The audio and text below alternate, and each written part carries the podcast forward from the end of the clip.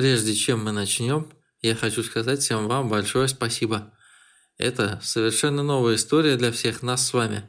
И оставаясь этим подкастом, вы помогаете этой истории развиваться. Делитесь этим подкастом в соцсетях, рассказывайте о нас своим друзьям. Это будет отличной помощью. Приветствуем вас, наши слушатели. С вами подкаст With Heroes. Меня зовут Innovate.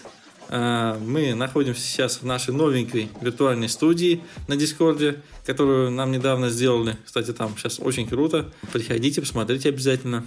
Приветствую тебя, торговец. Привет, Innovate. А, приветствую слушателей. Берите ближайшие стулья, присаживайтесь поближе. Да, сегодня у нас второй, второй выпуск, скажем так. И первый выпуск вроде оказался успешным. Нам а, писали, благодарили, и вроде как все круто зашло. Вчера Э, в чате в Телеграме, э, даже не в одном, а в нескольких, э, мы беседовали по поводу такой штуки, как Голос ID. И думали, почему Голос ID не пользуется популярностью. И решили сегодня вообще тему вот этих вот проектов, почему они получаются или не получаются, раскрыть. Но сначала я бы хотел рассказать немного о новостях, которые случились э, в экосистеме ВИС и вообще какие были новости по разработке. Во-первых, появилась статья, э, в которой написано, как, ну, по крайней мере, выданные идеи э, о том, как можно создать какой-то уникальный бизнес в экосистеме ВИС. Некоторые направления там, которые описаны, они очевидны и, в принципе, не отличаются от того, как можно было бы получить доход в каких-то других блокчейнах и экосистемах.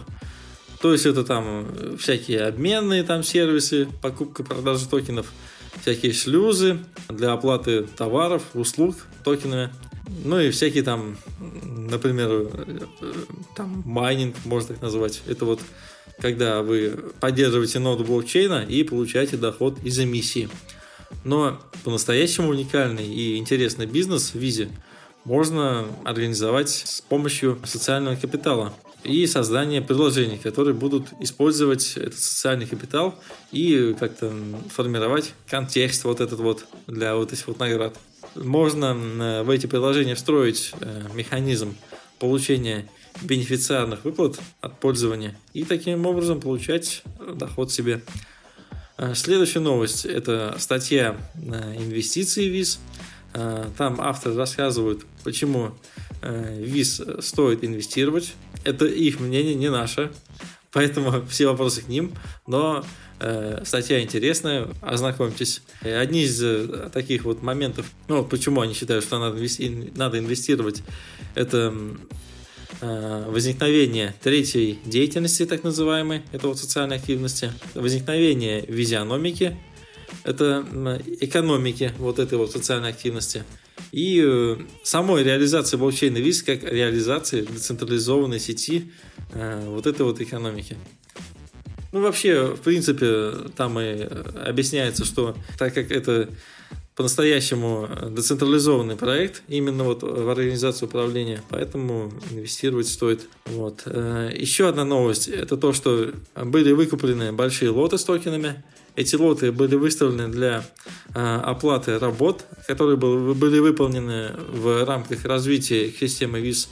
Там разные статьи там и переводы. Четвертая новость. Это в магазине аккаунтов на подсайте my.vis.plus э, появился в продаже двухбуквенный аккаунт .ru э, за 100 тысяч виз. И вот этот вот э, доход с продажи этого аккаунта, он сразу пойдет в фонд развития DAO Viz. Это будет вообще крутой такой, крутой домен, там, понимаешь же, да, торговец, как вообще это функционирует. Когда покупаешь вот такой вот аккаунт .ru, ты можешь под него сделать субаккаунт, и получится уже, ну вот если ты купил себе субаккаунт, там с именем, не знаю, аноним, и у тебя будет э, аккаунт аноним.ру э, в экосистеме ВИС. Вот такая вот идея. Ну так вот, о чем мы говорим? А, давайте теперь э, разберем, что вообще такое стартап или проект. Это такое модное слово. Ты вообще слышал слово стартап? Я думаю, слышал. Сейчас тут появились всякие сериалы, там Кремниевые долины, там стартап, по-моему, есть какой-то сериал, да? Не смотрел ты? Ну, сериал так и не смотрел, но слово стартап сейчас слышно на каждом углу.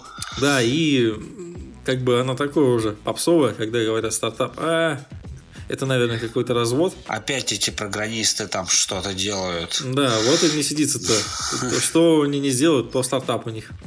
Нет, на самом деле, как уж можно догадаться, стартап это просто английское название слова начинание. Вот и все. То есть стартап. То есть запуск какого-то нового процесса, старт нового чего-то там. Вот. И это слово его вообще на всех уровнях, на самом деле, бизнесов упоминают. Э, но его упоминают в том смысле, что вот каждый раз такой стартап, он обладает какой-то особенностью. У него есть какая-то оригинальная идея. Поэтому считается, что чтобы проект назывался стартапом, надо, чтобы он был такой уникальный и создавал какой-то там перспективный проект ну, продукт, то есть был перспективный. Это такой, даже, наверное, элемент субкультуры сейчас, вот это вот э, стартапничество. Ну, на самом деле... Мне не нужна ваша школа, не буду ее заканчивать, я сделаю свой стартап. Да, с Блейджеком а... там и прочим, да. Но считается, что стартап это вот какой-то такой запуск, такой недолгий, там пара-тройка месяцев. Хотя на самом деле это может быть по-разному, разное время совершенно. И дальнейшее развитие стартапа, оно имеет э, два пути. Он или прекращает свое существование, то есть получается, что стартап не взлетел, у него нет перспективы, продукт оказался не востребован, или сама технология оказалась несостоятельна. Это один путь. Ну а второй путь – это когда стартап, он уже переходит в формат такой компании, привлекает там очень большое финансирование, там, возможно, масштабируется и уже переходит в такой, в такой эм, формат существования, как вот фирма там какая-то или компания какая-то.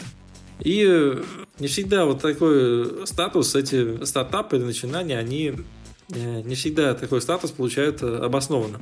А сколько из них выстреливают? В среднем по статистике. Ну, понимаешь, выстреливают. Это... А что значит выстреливают? Это надо же, получается, ставить какую-то рамку, какой-то этап, э, который определяет, выстрелил он или нет. Вот если тот же самый там э, Apple возьмешь, он же э, выстрелил вообще там чуть ли там не через 10 лет. То есть первое время он они вот там у себя в подвале сидели, они просто клепали компьютеры из фанеры, грубо говоря.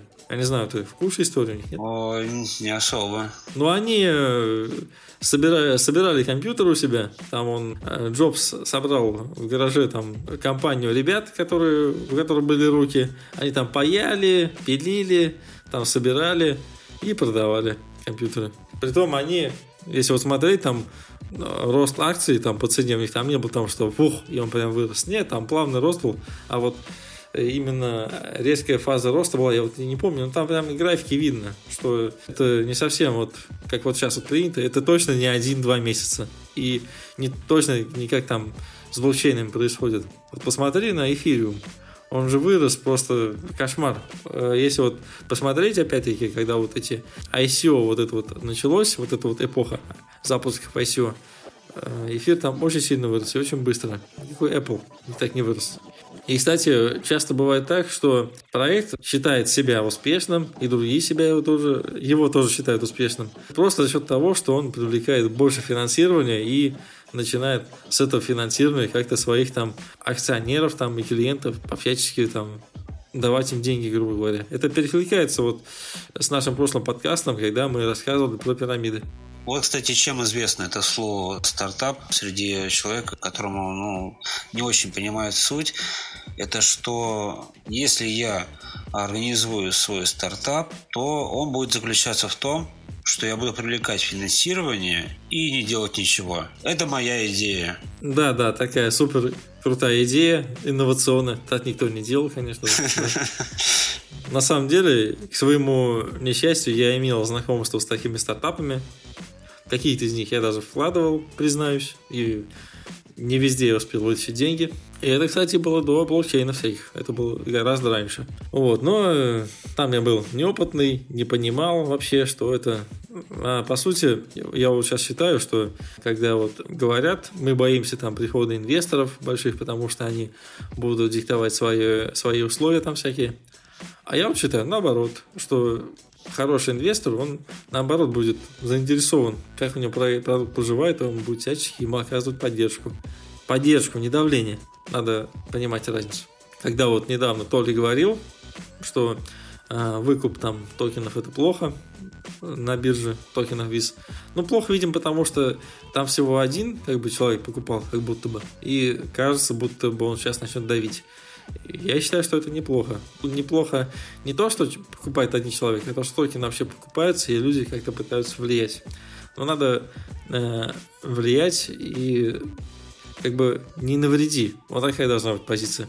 И э, так о чем мы? А, о том, то, что такие стартапы, они часто получают статус такой успешности необоснованно. Это вот из-за того, что они получают большое финансирование и просто ширму такую вывеску делают, что у них все круто. Что такое вообще успешность? А что такое успешность? Здесь слишком много критериев. Да, критериев много. Но вот лично я считаю проект успешный, когда он э, начинает приносить прибыль. Почему прибыль?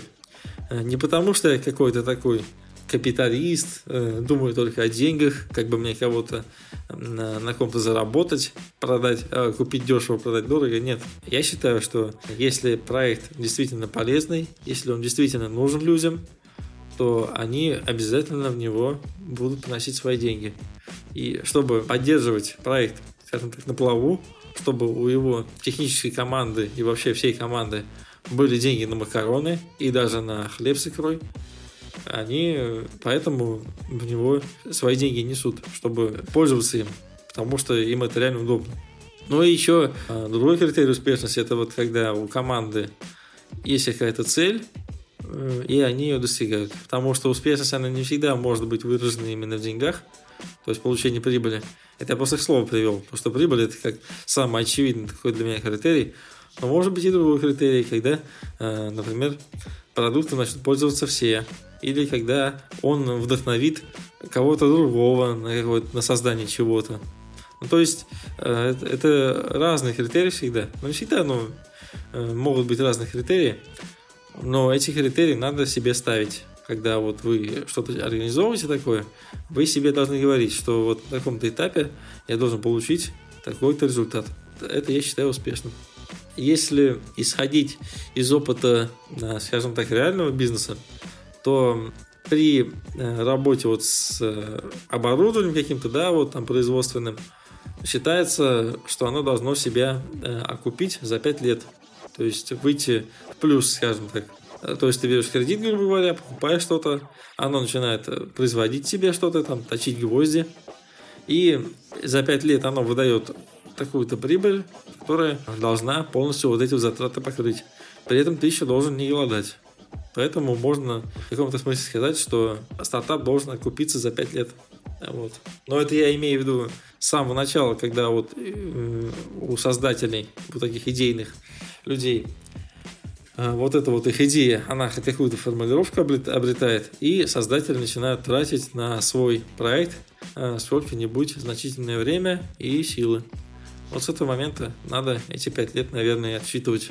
Какие э, у проектов или у стартапов бывают стадии? Ну, непосредственно у самих стартапов у них есть как бы несколько стадий. Это вот э, как бы э, пред-стартап.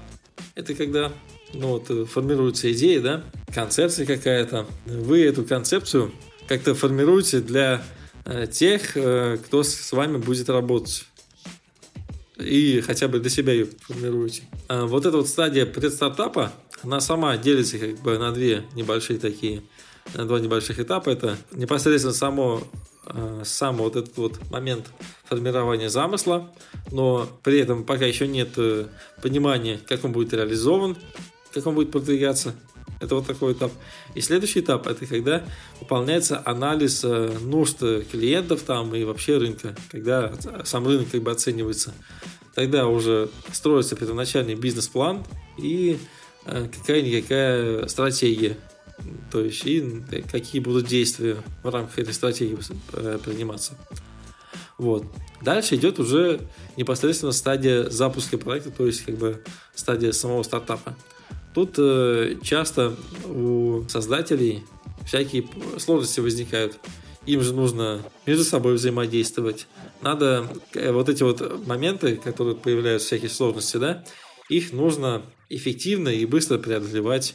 Э, при этом надо еще доказывать свою точку зрения между собой там и для э, потенциальных клиентов. Если говорить о развитии проекта самого, то можно разбить его как бы эволюцию на несколько, на несколько этапов. Это как бы предстартап, э, непосредственно стартап, э, фаза, скажем так, роста, э, когда уже проект более-менее запустился, когда начинает разрастаться, э, осуществляется э, продвижение всяческое и закрепление на рынке, тогда вот э, происходит э, увеличение всяких там объемов реализации и всего прочего. Он, э, этот вот проект получает известность, показывает свое развитие и как бы идет по своему бизнес-плану в сторону укрупнения, да. Следующий этап это уже фаза там экспансии, там, э, когда уже проект уже совсем уже расширяется, ну и дальше, когда э, стартап уже заканчивается, и проект переходит в формат такой фирмы, компании большой, это уже как бы фаза, получается, выхода из стартапа. В сегодняшнем выпуске мы хотим уделить внимание именно вот фазе подготовки и вот этой вот начальной стадии запуска проекта, потому что именно там обычно возникают проблемы. Прежде всего нужно сказать, что стартапы можно разделить на несколько видов. Это автоматор, стартап, предназначенный для облегчения автоматизации каких-либо процессов э, ручного труда. Это то есть, получается, помогает автоматизировать какие-то вот такие рутинные вещи, да, получается? А, да. Стратегия развития таких стартапов ориентирована на потребителей уже на существующих рынках. Ну, это, например, тот же Google и Dropbox. Dropbox, ага, облако, ага, ага. облачный сервис. Ага. Существует а, еще вид это Social Transformer. Эти стартапы создаются с целью создания новых видов коммуникации между потребителями. Это eBay, Facebook, Twitter, э, YouTube. Все это social transformer. Слушай, это все-таки интересная тема. Это, мне кажется, на целую отдельный подкаст потянет вообще как нифиг делать. Разбор вот такой вот. Потому что э, если рассматривать с этой точки зрения, можно найти какую-то нишу, не знаю, может быть, новую сформировать, э, где можно как-то реализовать себя на базе системы ВИЗ, той же самой. Надо будет подумать. Угу. Я чувствую, ты сгорелся сразу, как я начал называть этих гигантов.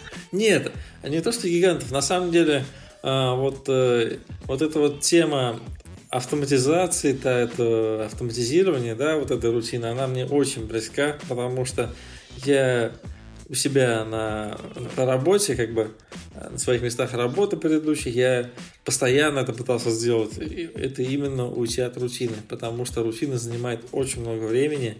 И когда ты понимаешь, что ты можешь ее исключить, это прям вот это прям, не знаю, руки горят, а ты справить. Потому что это реально тормозит. Тем более, когда ты знаешь, когда это, как это исправить. Когда ты видишь, что все вокруг делают эту рутину, и понимаешь, как это может вообще изменить вообще жизнь, как бы работу людей, и как это будет круто. Ага. Так, э, есть э, еще тип стартапа интегратор. Стартапы, ориентированные на создание продукта э, с новыми маркетинговыми преимуществами. Ну, по, по сути, эти стартапы Э, реализуют уже то, что уже есть, но для более узких ниш. Хм. И есть еще челленджер. Эти стартапы ориентированы на создание продукта для состоятельных клиентов на больших, но фрагментированных рынках. Система это ориентирована не на заключение большого числа сделок, а на высокий чек от сделки с клиентом. Ну, то есть такие узкоспециализированные продукты, что вот в предыдущем варианте, что в этом, да? Наверное, они все-таки более такие узкотехнические такие вещи. Ну, на узкотехнический, это я уже говорил про интегратор вид стартапа. Этот, наверное, скорее э, не то, что узкие категории охватывает, а... Да ладно, да скажем просто то, что он делает все очень дорого. Вот. Что уж там. Это типа как Бьорк, там, а не Бьорк, Борг в стартапах проектах, да? Вот, да, кстати, подходит. Где там э, гантели за 40 тысяч. Хорошо, интересно, да, надо будет подумать по поводу ниш. Ну, ну, как я уже говорил, успех стартапа это такая вещь, она, ее можно по-разному формулировать, как вот по-разному можно формулировать слово счастье там, или слово любовь, там, слово зрелость тоже можно по-разному формулировать. Она не то чтобы у каждого своя, но она может по-разному выглядеть. Но формировать это нужно обязательно. То есть, когда ваш э, э, проект считается успешным, для себя вы должны понимать. Потому что если есть цель, если есть этап, значит, это можно проконтролировать. А когда этого этапа нет, то ты улучшаешь, улучшаешь и не поймешь, добился чего-то или нет. Ну и вот.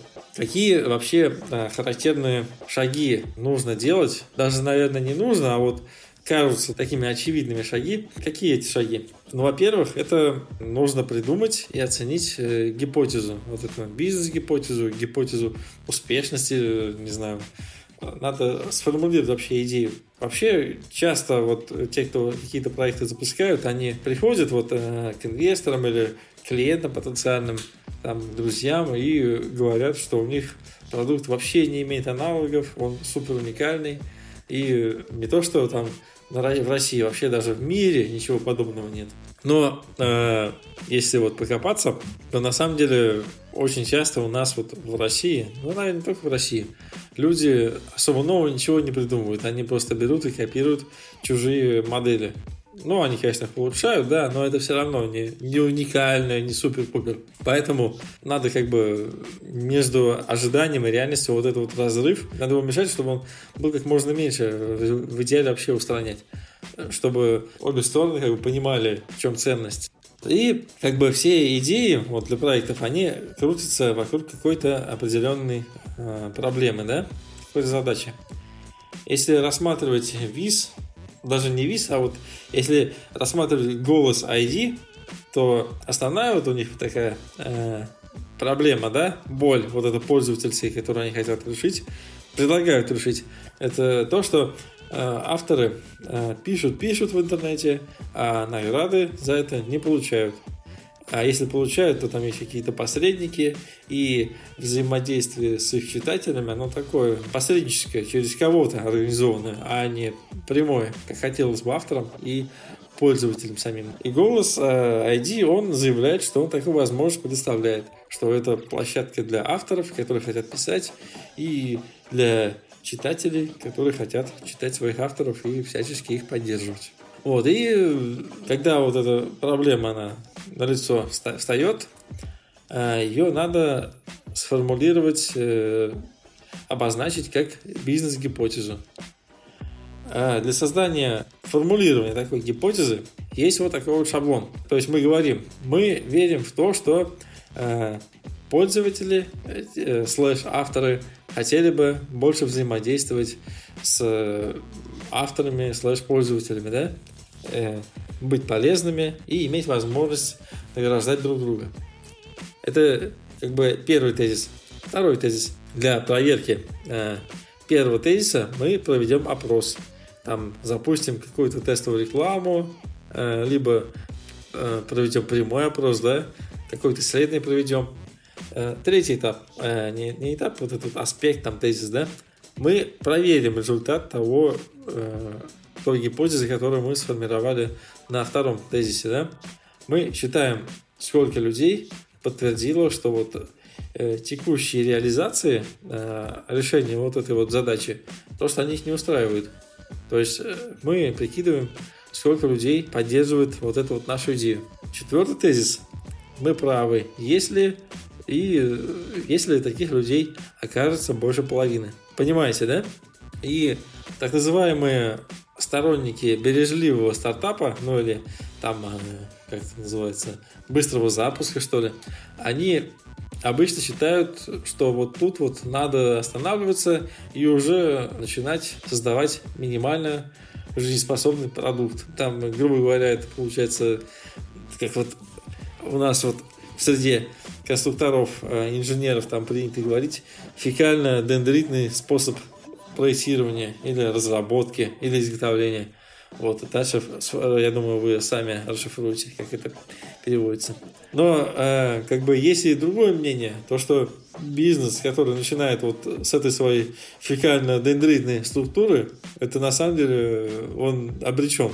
Он как бы толком и не запустится, но выйдет, блин, на рынок пользователям как некачественная такая вещь, созданная на коленке. Поэтому между тестированием между формулированием идеи и ее тестированием всегда надо себе задавать вопросы. Надо себе ставить вопрос, для кого вы создаете свой продукт, в чем его ценность, готов ли э, пользователь терпеть э, там как-то проблемы, готов ли он за это платить и почему вы сможете решать вот эту вот задачу, проблему, да, лучше, чем другие. Ну, кстати, здесь еще есть момент, то, что это как раз э, попытка построить продукт для всех и э, не для кого. То есть человек распыляется, он хочет, он либо не заморачивается, не думает, на кого он собирается делать продукт. Ну, будем честными, он делает его для себя. Кстати, да. Это как э, крайний вариант второй ошибки. Это когда слишком узкая аудитория. Ну, не то чтобы узкая. Я думаю, он, эм, он просто э, не думает о других. Э, он как бы для него это очевидно, но на самом деле это не очевидно. Ему это очевидно для него, потому что он в этом крутится, там может быть 10 лет, может быть, он в этой среде крутится, поэтому ему кажется, что понятно, что вот это необходимо будет. А на самом деле нет.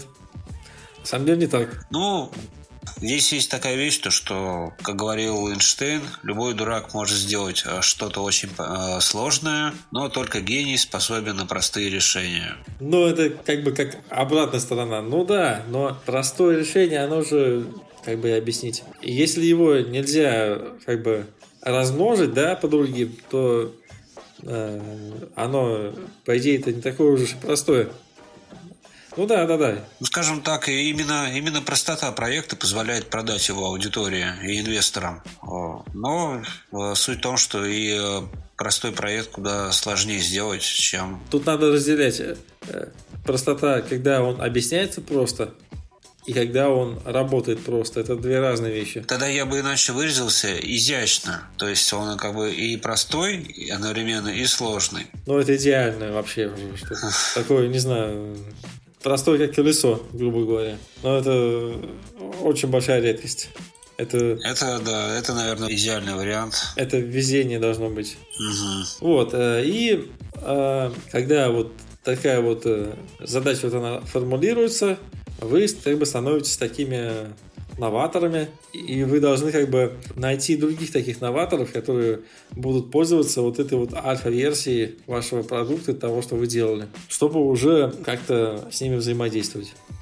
Следующий э, такой момент ну, или этап, это вот когда вот вы сформулировали вот эту вот концепцию, да, готовы как-то ее представлять, вы для себя ее уже поняли, вы сформулировали, как там это все будет работать, как она будет зарабатывать худо-бедно, и вы можете кому-то об этом рассказать, э, вы начинаете собирать команду. Это... Здесь, кстати, есть еще один момент, то, что а, многие а, поначалу вообще не желают с кем-либо делиться своей идеей. То есть они придумывают новый проект, команда или разработчик, вот, и они думают то, что если они кому-то расскажут, начнут с кем-то делиться, то все, идею крадут, продадут за миллионы, а их оставят без копейки денег. Ну, а окончается это тем, что идея никому не нужна, а инвестор просто не собирается вкладываться в кота в мешке. Ну, с ВИС, я думаю, можно сделать по-хитрому. Если вот мы вернемся, да, вот к, э, к новостям, которые я вначале говорил, когда э, можно использовать как, э, как топливо там для каких-то предложений, да, социальных, то можно просто а, закупить токенов целую кучу и уже за счет этого уже ты сможешь как-то зарабатывать. Ты просто будешь предоставлять вот эти токены а, пользователем приложений или разработчиком приложений. И уже за счет этого ты сможешь э, какую-то прибыль иметь. Неплохую такую. Если приложение вот это будет хорошее. А если их скопируют, если кто-то другой сделает такое же приложение, то это же будет конкуренция. И они, э, эти приложения за счет конкуренции будут э, улучшаться со временем. Будут больше привлекать пользователей, станут более удобными. Это же наоборот хорошо. Так что я думаю, мы здесь в большом выигрыше. Те, кто вот на визе собирается что-то делать. Ну, то есть, э, можно будет зарабатывать. И вот так вот еще. Э, мы как бы, э, если вот проект свой сделаем э, тем самым фекально дендритным способом, то может прийти какой-то другой, более умный человек, увидит нашу идею, увидит, что она худо-бедно работает и сделает еще лучше.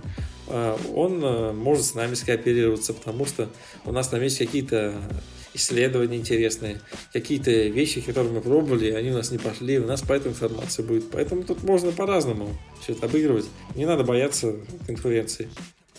Ну и тем более, вот ты что делай, рано или поздно, то, что тебе пришло в голову, придет в голову и другому. Это вообще это непреложная вещь, абсолютно. Ну и э, когда вот вы такую команду набираете, да, себе, нужно э, понимать, что вот эти вот люди, их э, много быть не должно, потому что иначе вам будет тяжело принимать какие-то решения. Ну и банально, не все могут быть постоянно на связи, будет больше влияния человеческого фактора. Считается, что идеальная команда это не больше, чем 5 человек. Это вот те, кто принимает основные решения, да, которые всегда на связи находятся.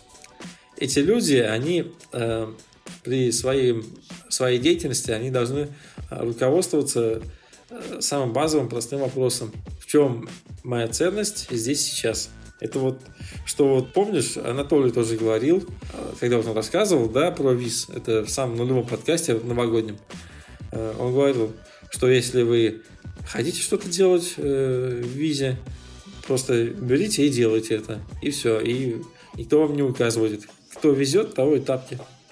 И часто бывает, что вот на этом этапе многие люди, они ломаются, потому что не получается вот сидеть и создавать видимость работы, а надо работать на результат, а это не у всех получается. Ну и это как бы не сказать, что плохо, просто люди разные.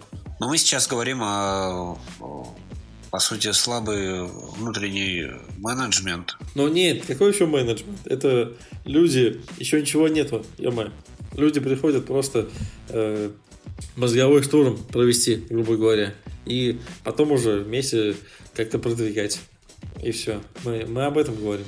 Ну, как-то ты уже затронул кадровую такую часть. Ну, нет, это не кадровая часть, потому что на самом начальном этапе люди вообще работают за счет в основном, основном своих ресурсов, как бы своих денег, там, своего времени. Это, кстати, вот следующий этап, это как раз таки, когда вы такую команду сформировали, это вот надо э, как-то найти бюджет, как денежный, финансовый, так и бюджет по времени, потому что время, ну, хотя время это тоже деньги, да. Вообще, больше половины проектов, они такие вот бизнесы запускают на свои собственные деньги, а если у вас вот нету свободных денег, или вы живете в России. Или у вас нет денег, или вы живете в России. Да, да. То можно подумать э, над тем, чтобы привлечь какое-то внешнее финансирование. Ну, это, как я уже говорил, можно ICO там провести, или там еще какую-нибудь продажу какую-нибудь. Можно э, собрать деньги у друзей. Э, по-английски это называется формула FFF – family, friends, fools, то есть семья, друзья, лохи. Или с помощью краудфандинга. Вот. Но здесь уже как бы основная, основной такой момент это то, что идея слабо проработана, команда там ни рыба, ни мясо, непонятные вообще ребята. И э, нормальная оценка рынка, она еще не проведена как бы на этом этапе. Можно сделать по-другому. Можно найти какого-то богатого, богатого дядьку, который тоже горит желанием что-то запустить, но у него там нет времени. То есть найти э, бизнес-ангела, ментора какого-нибудь. Они могут, в принципе, проявить интерес, но здесь уже как бы как бы конкуренция может быть. Из-за того, что у вас делом нормально все не сформировано, он вот этот вот бизнес-ангел, да, он может э, сказать, что да вы, ребята, такие же, как вон те, вот, которые ко мне приходили неделю назад. И поэтому тоже риски всякие есть здесь. Но опять-таки, э, ничего еще толком не проработано, еще есть технические риски. Вот. Ну и а, еще есть такой способ, это когда вы профессиональные инвестиционные фонды привлекаете, но это уже целая отдельная тема, тут надо, тут уже фонды работать госденьгами, там минусы есть, они, потому что эти фонды, они конечно же, не гибкие, они медленные, там бюрократия и так далее. Вот. Но зато, с другой стороны, они не будут там лезть э, в ваши дела, да? То есть не будут на вас э, как-то давить. Ну, по сути, можно э, от государства грант получить какой-то, понимаешь, да? Ну и дальше этап, это уже, конечно же, тестирование, когда вот вы как-то придумали, откуда вы возьмете деньги, какие, на какие деньги вы будете есть макароны, почему надо э, проводить тесты. Вот скажи, торговец, ты когда-нибудь пользовался сайтом Кинопоиск? Так, Кинопоиск? Конечно, ага. пользовался. А вот помнишь, э, в 2013 году Кинопоиск, сайт, да, внешне, он очень вдруг изменился. Ну, наверное, не помнишь. Я вот отлично помню. Ну, знаешь, я на него настолько редко э, заглядывал, что разницу мне очень трудно следить. Я там очень часто заглядывал. В свое время я там подбирал фильмы себе. У меня там что-то несколько сотен фильмов просмотрено. Вот. И э, что у них произошло? Э, в 2013 году Яндекс э, купил сайт Кинопоиск вот, и сделал у него редизайн у сайта, да.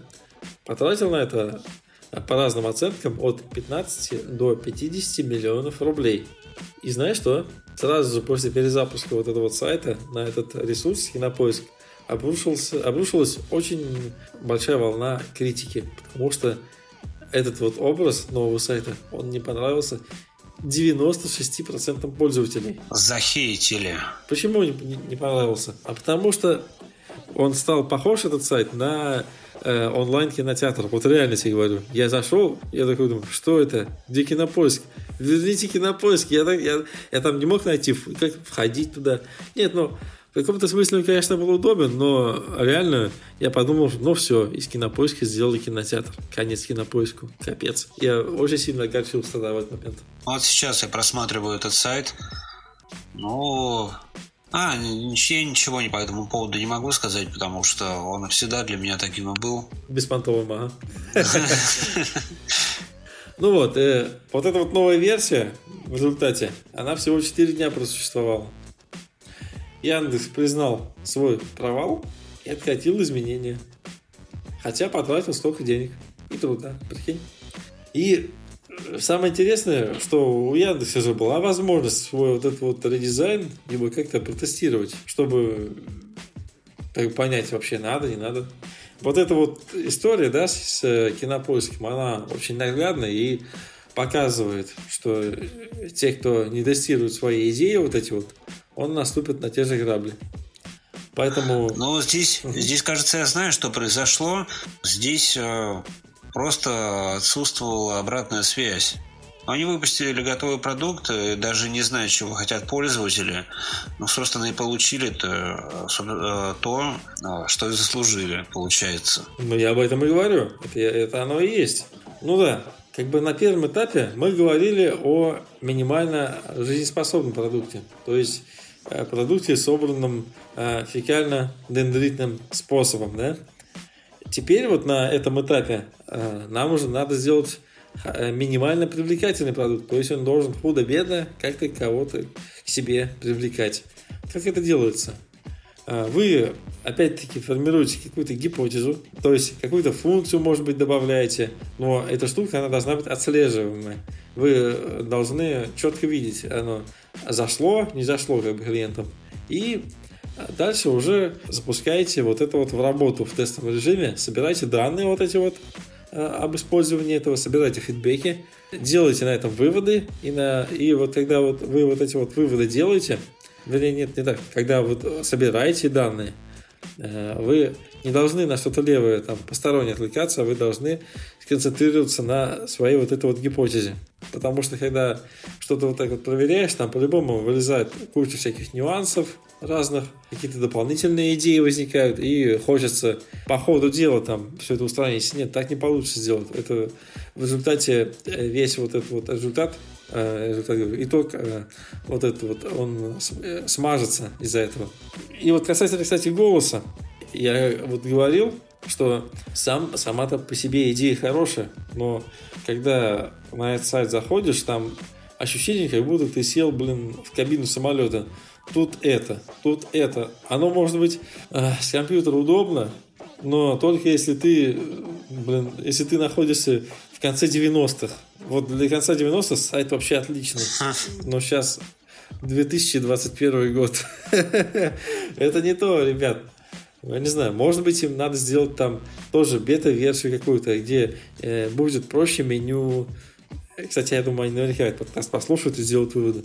Э, где надо сделать меню, там, э, посмотреть, как оно будет с телефона смотреться. Там вот есть, э, на голос есть меню, там слева, Э, там, где разделы, да, там новое, промо, его на телефоне его нажать неудобно.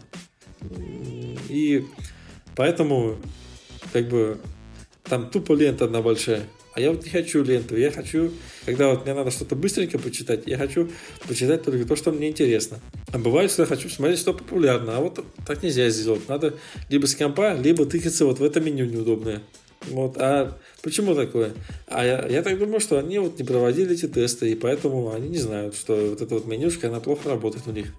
Я ни в коем случае не хочу сказать, что команда голоса там плохая, там без Нет, ни в коем случае. Они, э, они просто супер молодцы. Это там не столько всего есть на голосе, но э, вот такие вот моменты, они людей отталкивают. И поэтому, как бы, не имея вот этого фидбэка, они не могут все это нормально выстроить. Вот.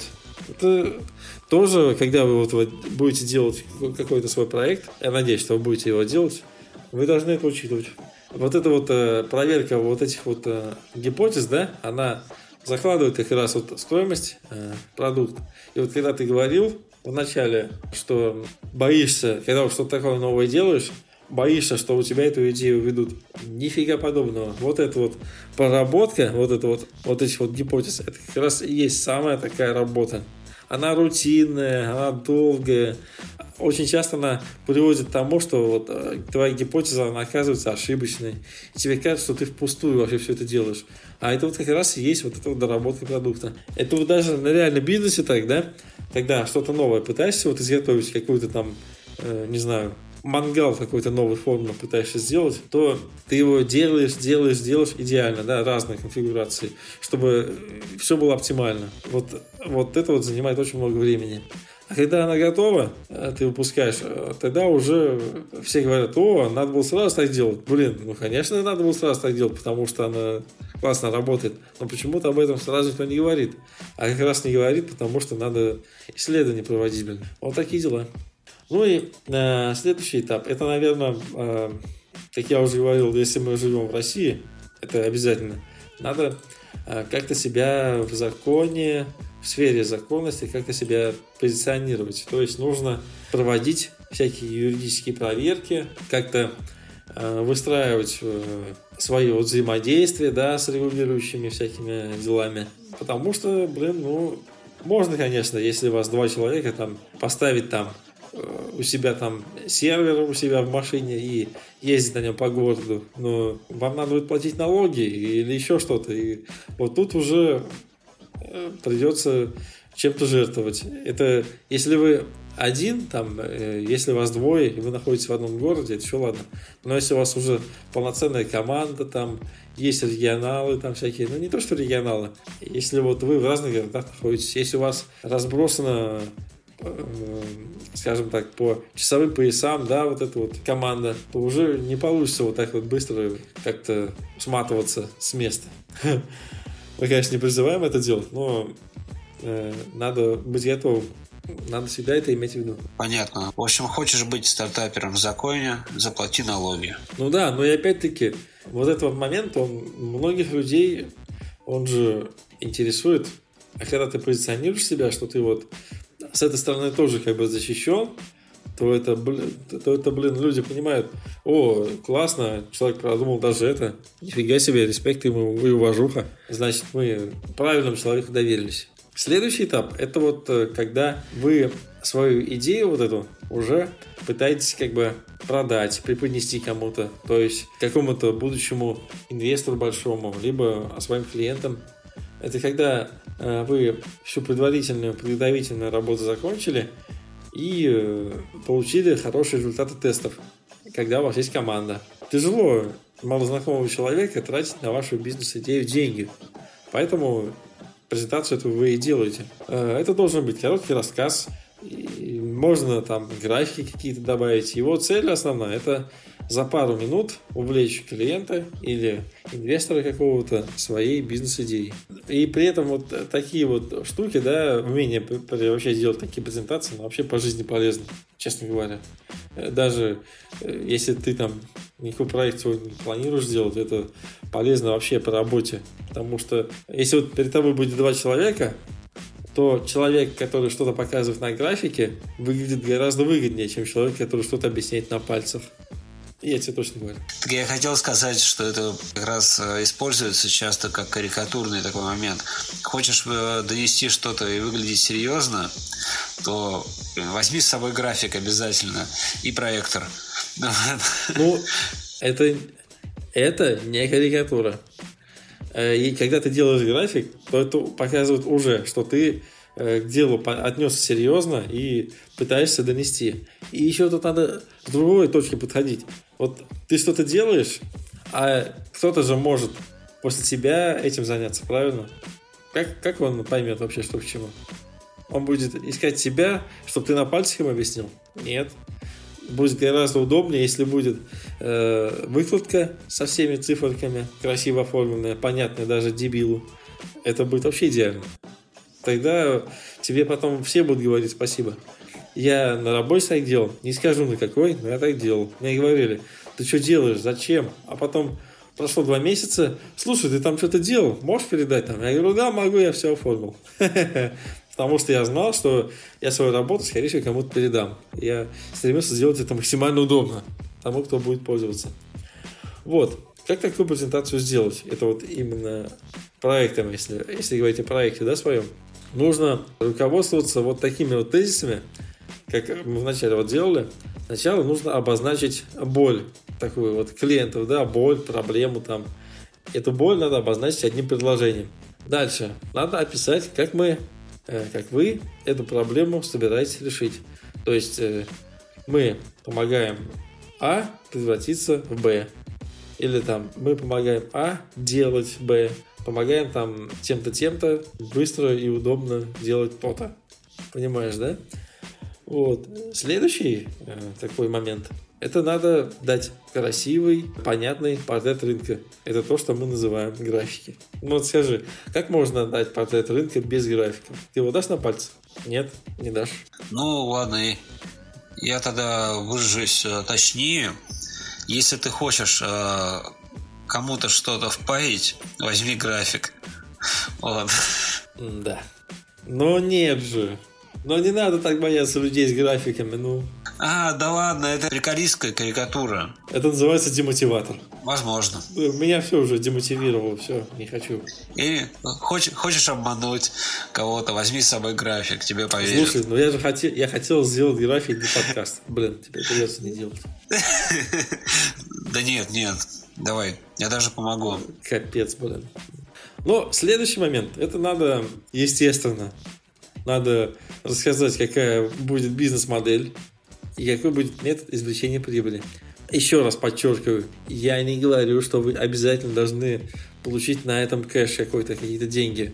Но вы должны каким-то способом э, понимать, что вот ваш проект, да, он вообще нужен, что люди им пользуются, что они э, говорят вам спасибо. Вы должны это как-то видеть. И вот эта модель, она должна быть как-то обозначена. Следующий момент, который надо презентации своей обозначить, это, конечно же, представить свою команду. э, тех ребят, которые спорили с вами, которые там, не знаю, помогали как-то, не соглашались, соглашались. И э, надо рассказать, какой путь вы прошли, какие достижения получили, какой вообще опыт есть вот предыдущих проектов, да? Что вообще за этими ребятами за вами стоит. Это надо тоже обязательно сформулировать. Ну и если вы привлекаете инвестора, то, конечно же, вы должны обозначить, почему инвестору именно ваш проект должен быть интересен и какая э, у него будет из этого выгода. Вот, это такой стандартный такой скелет. Детали, на самом деле, они зависят от формата вот этого презентации, э, от аудитории, естественно, но и от времени. Там, может быть, вы это в видео упакуете, может быть, в аудио. Может быть, это у вас текст будет. По тексту, кстати, скажу. Это вот сходите к голосянам, они вам ответят, какие тексты норм, а какие не очень. Вот. Бывает, что вот такие презентации бывают там на 10 секунд. Это вообще там пах-пах-пах, там э, буквально раз-два пункта и все. И больше уже ничего и не, не надо, по сути. А бывает 10 минут.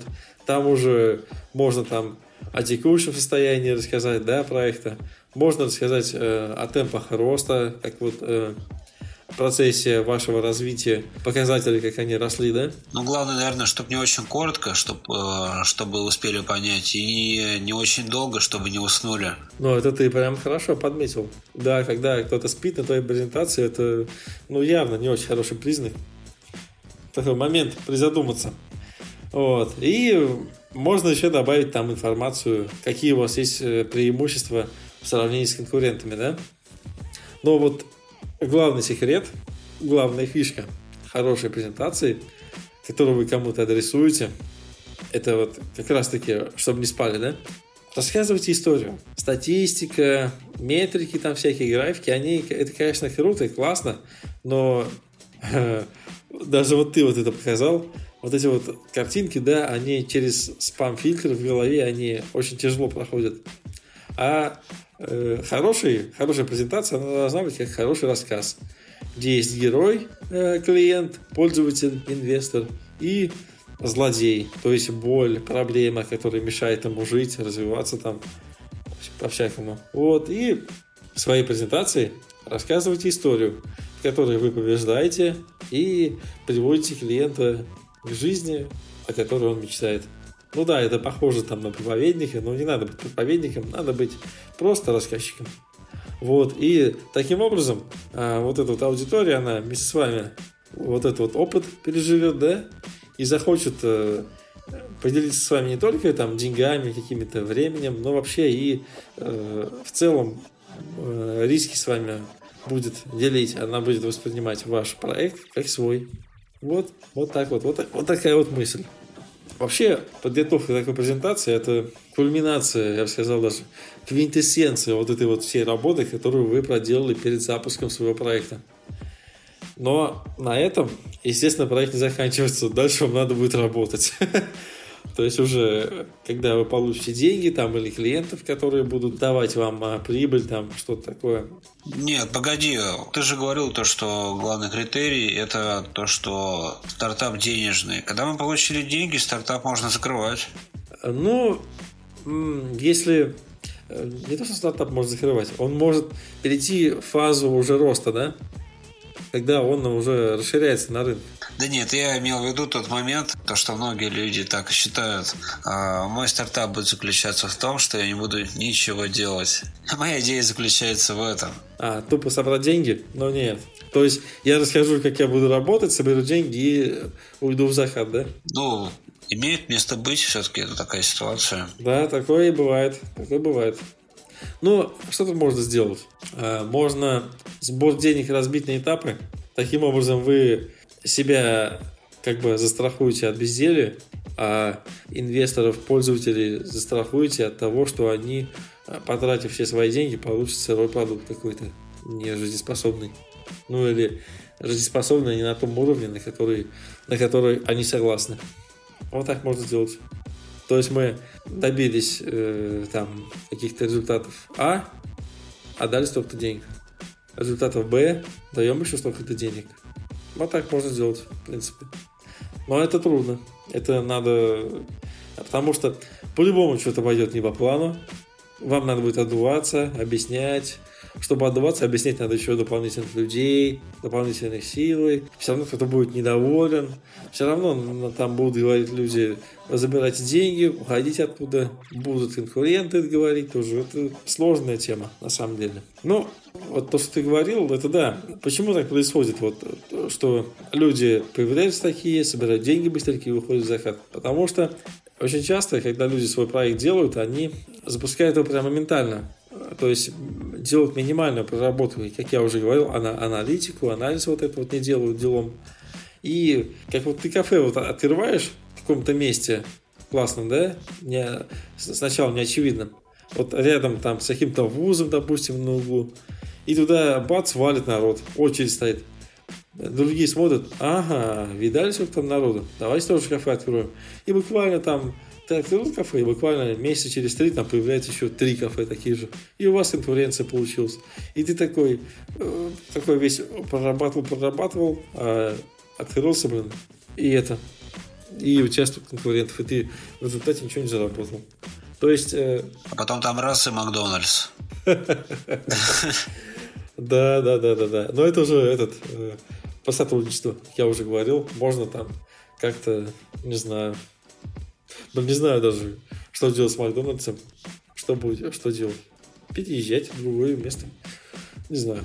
Ну вот. А, кстати, по поводу кафе есть тоже всякие подкасты, где вот э, рассказывают, как свое кафе открывать. Я услышал а, в том году.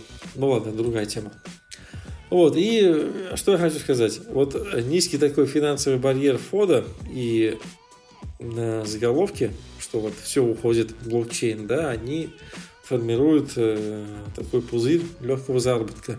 То есть, э, чтобы себя как-то позиционировать в этом, на этом диком западе, надо четко представлять свои преимущества на долгий срок и уметь преподносить уникальность какую-то свою. Надо уметь анализировать рынок, тренды и вообще быть каким-то сюрпризом. То есть это мало просто выйти там на угол и открыть кафешку свою. Надо, чтобы фишка была какая-то там, не знаю, скооперироваться с вузом, там, какие-нибудь, там, не знаю, может быть, флайеры там продавать, не знаю, это думать надо. Но уникальность должна быть какая-то, своя фишка. Еще в чем проблема может быть? Может быть проблема от э, проблемы, как ты говорил, что рядом с тобой откроется Макдональдс. Надо всегда понимать свои возможности. Э, с крупными компаниями не получится конкурировать нормально. И надо как бы вот эту вот целевую аудиторию свою, ее надо знать, изучать надо. Хоть мы и говорим там сейчас часто целевая аудитория, там таргетинг, но это важная вещь, и далеко не все это делают, а это делать надо обязательно. Хоть э, кто там, Эльдар, по говорил, маркетологи, что они делают, непонятно, зачем они нужны, а это важная вещь. Еще хотелось бы рассказать об ошибках именно в реалиях России. Интересная тема. Вообще, а, в России часто принято считать, что самый главный вопрос вот для проектов и проблема это а, где найти деньги. Но на самом деле найти деньги как раз таки это не такая уж и большая проблема. Перед этим надо решить другие задачи и избежать, избежать э, кучу ошибок. Самая первая ошибка очень часто в России мы сталкиваемся с разработчиками, с учеными, с инженерами разными, э, влюбленными в свою идею и не задумывающимися о том, кому нужна их идея, разработка и что она может дать вообще потенциальному клиенту. Они делают презентации там разные, в которых э, куча формул, там всяких графиков, фотографии там патентов даже бывают, но при этом они серьезно вот э, целевое назначение и коммерческая привлекательность своего продукта они не прорабатывают нормально. Вот. И получается, что вроде все круто и классно, кому это надо? Вторая ошибка – это э, незнание рынка конкурентов. А без этого устойчивый бизнес построить нельзя.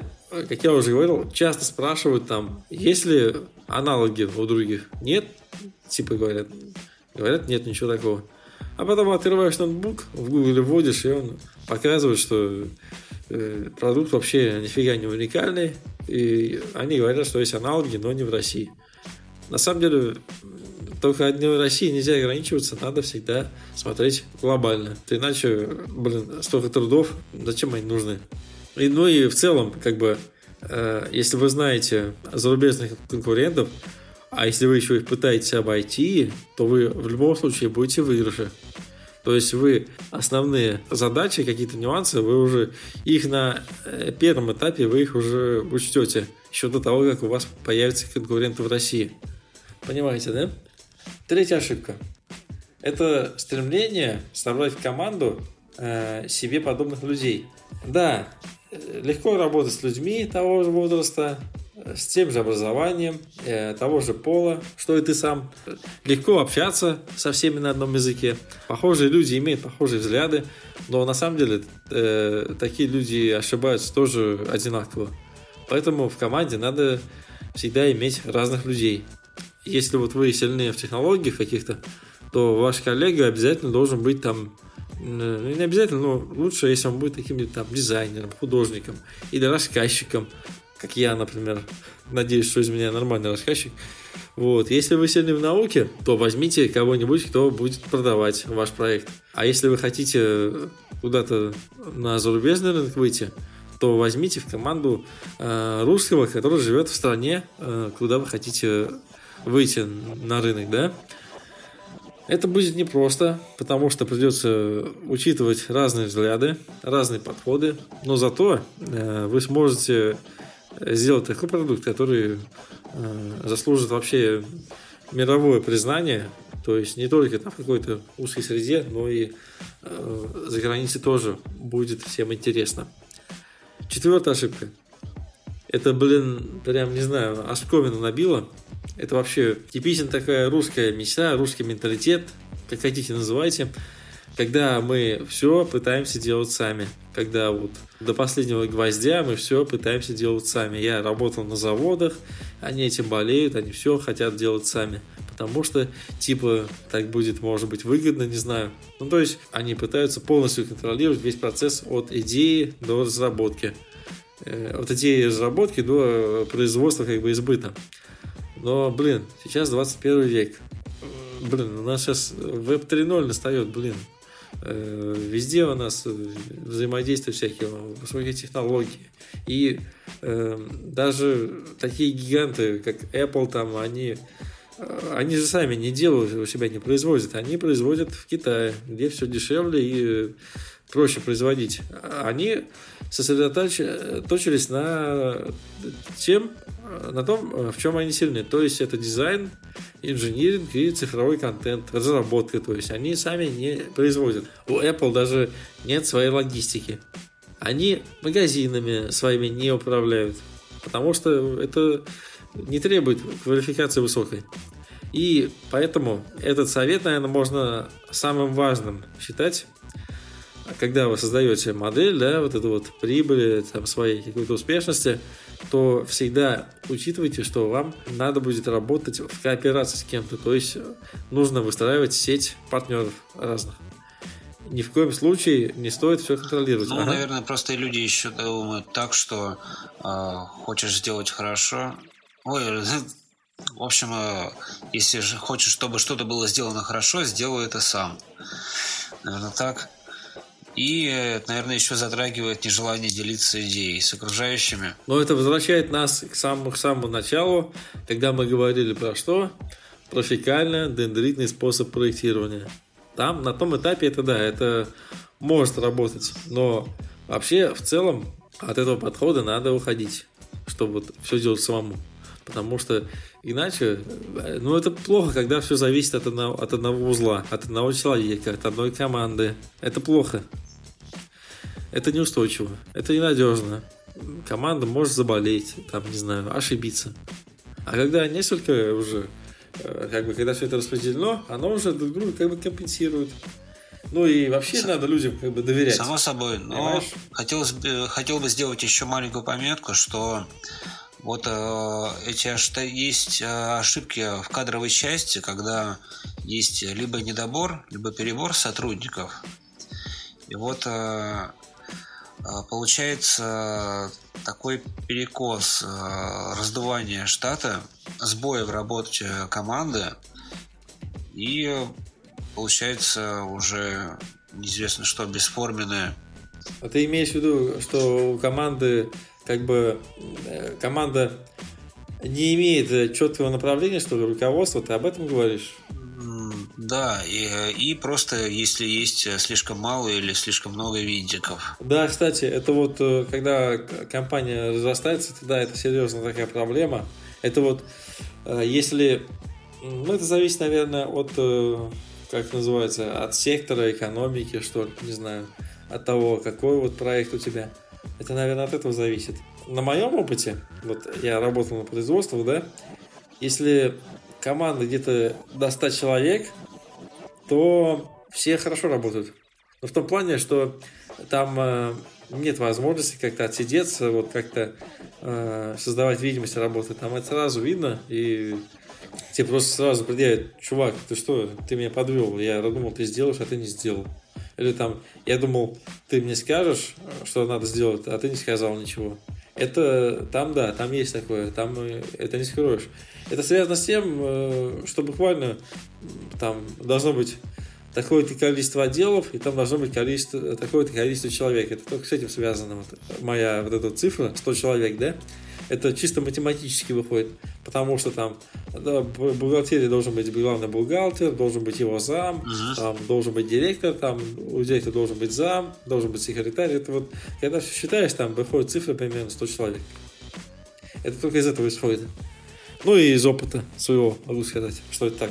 Если команда уже больше там, 150, там уже начинают появляться вот эти проблемы, когда не все получается контролировать. И это как раз таки мы, мы приходим вот в этой четвертой ошибке, когда в рамках одной вот этой вот э, одного проекта, да, одной компании, ты не можешь или не хочешь какие-то свои дела передавать кому-то, ты все стремишься сам руководить. Но ты сам не может быть во всем специалистом. Это нонсенс вообще, так не бывает никогда. Когда я вот работал на заводе, мне как бы говорили, когда, когда я говорю, что мой руководитель может ошибаться, они такие говорят, как? Ты что? Он же там главный тот то-то, он не может ошибаться, он всегда прав. Я говорю, он может ошибаться просто потому, что в этом не крутится каждый день. И это, более того, это ему самому в тягость. Это ему надо столько информации держать в голове, и он все за все отвечает один. Так не может быть. Это плохо. Не может быть и так. Но вот смотри, есть еще другая сторона медали. Например, возьмем какого-нибудь э, генерального директора, и вот он э, нанимает там, несколько еще разных директоров э, по разным областям, и начинается, что каждый из них, из тех директоров, нанимает еще себе по несколько человек, просто чтобы были. И это просто у меня вот на предыдущей работе, э, вот среди руководства, это работал такой механизм. Ну, просто, просто, ну, просто ради знаю, того, им... чтобы привести вот человека, э, чтобы было просто рабочее место. Это даже не знаю, как назвать такой механизм. Это называется госкомпания. Да, точно, точно забыл это название. Государственная компания, да? Ну, это ты прям Америку открыл. Ну, слушай. Конечно, там надо, там не стоит задача сделать что-то, ну, чисто мое мнение. Там не стоит задача сделать что-то там выгодно там, или успешно. Там стоит задача обустроить людей, чтобы у них была работа. Вот и все. Ну, я так считаю по крайней мере, из своего опыта. Потому что у нас там были КВНщики штатные и музыканты. Музыкантов должно быть какое-то определенное количество, поэтому там были мертвые души всякие разные. Это... О, я все это видел. Я понимаю, о чем ты. Но нет, э, если ты на свои деньги запускаешь проект, как ты туда наймешь кого-то ради э, чтобы он был? Так не бывает. Ты будешь всячески стремиться э, оптимизировать все свои эти э, структуры, правильно? Да, когда у тебя свой стартап, ты себе и второго-то человека, бывает, не можешь позволить в команде. Ну, здесь уже, конечно, затрудняется уже возникновение такой ситуации. Но это надо уже, значит, сформулировать свою идею грамотно. Надо объяснить, что вот если мы так-то так-то сделаем, то сможем тут-то и тут-то там заработать, тут-то и тут-то принести пользу в каком-то виде. С другой стороны, вот если все, э, если к тебе придет человек, который прям сходу будет с тобой согласен, э, даже не вникая в суть, но ты же не сможешь на него полагаться, правильно? Потому что он, он не сможет тебе сказать, что ты где-то ошибся. Ты говоришь, а, а он говорит, да. Да, да, точно, давай, давай, да, да, да, да. Ты такой, блин, нет, не пойдет. А он такой, а, да, да, точно, нет, не пойдет. А что это такое? Это, ну, не знаю. В общем, э, имейте в виду, что э, когда вы делаете проект, не надо полагаться только на свои силы. Э, слушайте разные мнения. Особенно слушайте тех, кто с вами не согласен. Потому что именно эти люди указывают вам на ваши ошибки и на э, горизонты, там, на какие-то э, сферы развития, где вы можете себя э, реализовать. Вот такую обширную тему мы сегодня затронули. Мы, конечно же, раскрыли не полностью. Тут есть очень много чего добавить.